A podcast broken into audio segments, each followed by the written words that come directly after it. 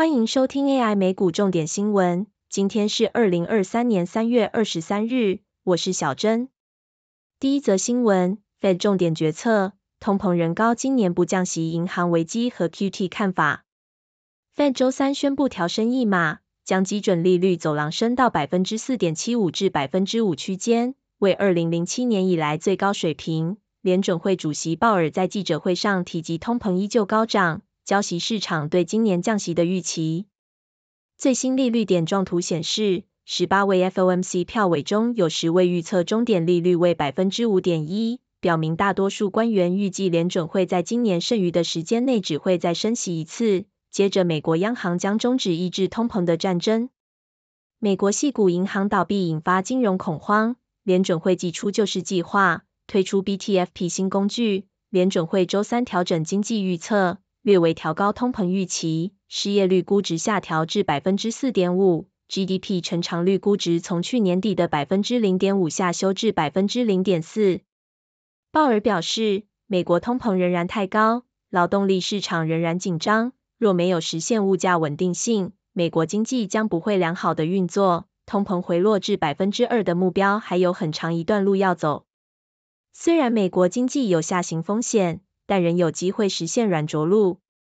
华尔街分析师认为，鲍尔试图两全其美，安抚鹰派和鸽派，但银行业的压力尚未显现。联准会知道这一点，但他们不能危言耸听。美股震荡收黑，道琼收盘大跌逾五百点，美元指数走弱，金价下滑，十年期美债值利率下探，暂报百分之三点四五一。第二则新闻。Fed 删除持续升息字眼，强调银行体系健全。第三则新闻，耶伦表示不考虑全面担保存款，布兰纳德会迎行界讨论援助计划。美国财长耶伦周三表示，不考虑全面担保存款，打破由政府出手解决挤兑危机的希望，导致区域银行股大跌。